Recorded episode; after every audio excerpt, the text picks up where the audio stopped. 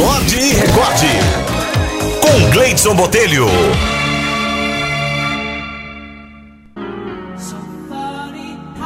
A historinha de hoje é sugestão aqui da Florize Reis. Se chama A Sutil Arte de Ligar o Se Vire. Minha mãe tinha muitos problemas. Não dormia e se sentia esgotada. Ela, ela era irritada, rabugenta, azeda e sempre estava doente, até que um dia, de repente, mudou. A situação estava igual, mas ela era diferente.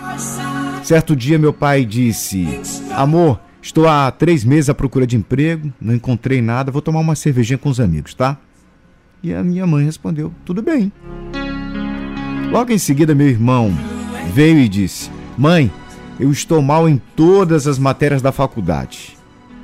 E a mãe prontamente respondeu: Tudo bem, você já vai se recuperar. E se você não conseguir, repete o semestre, mas você paga a matrícula. Minha irmã, logo em seguida, mãe, bati o carro. E ela, tudo bem, filha, leve-o para a oficina.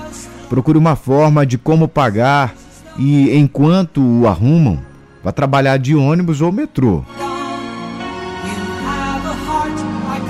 Logo em seguida, a Nora. Sogra, venho passar uns meses com vocês. E a minha mãe respondeu: Tudo bem, ajeite-se lá na poltrona da sala e procure os cobertores no armário. Todos nós na casa da minha mãe nos reunimos preocupados ao ver essas reações. Suspeitávamos que ela tivesse ido ao médico e ao mesmo tempo ele havia lhe receitado uns comprimidos se virem em uns mil miligramas, com certeza também estaria a ingerir uma overdose para agir assim. Propusemos então fazer uma intervenção à minha mãe para afastá-la de qualquer possível vício que tivesse de algum medicamento antibirras. Mas qual não foi a surpresa quando todos nos reunimos em torno dela e a minha mãe explicou. Demorei muito tempo para perceber que cada um é responsável pela sua vida. Demorei anos para descobrir que a minha agonia, minha mortificação, minha depressão, minha coragem, sem ânimo, minha insônia e meu estresse não resolviam seus problemas, mas sim que exacerbavam os meus. Cansei, infelizmente. E antes que eu tenha um AVC ou venha a óbito, morra, eu entendi que não sou responsável pelas ações dos outros, mas sim sou responsável pelas reações que eu expresse diante disso.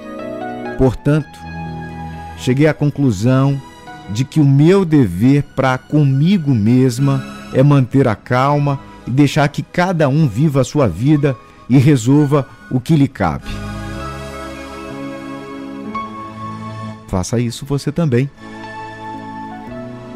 Nada de sobrecarga. Atribuir tarefas não custa nada. Você já tentou fazer isso? Você é forte, é inteligente, mas não é duas e o cansaço bate não há problema algum em dizer que está cansada, em dizer que precisa de ajuda.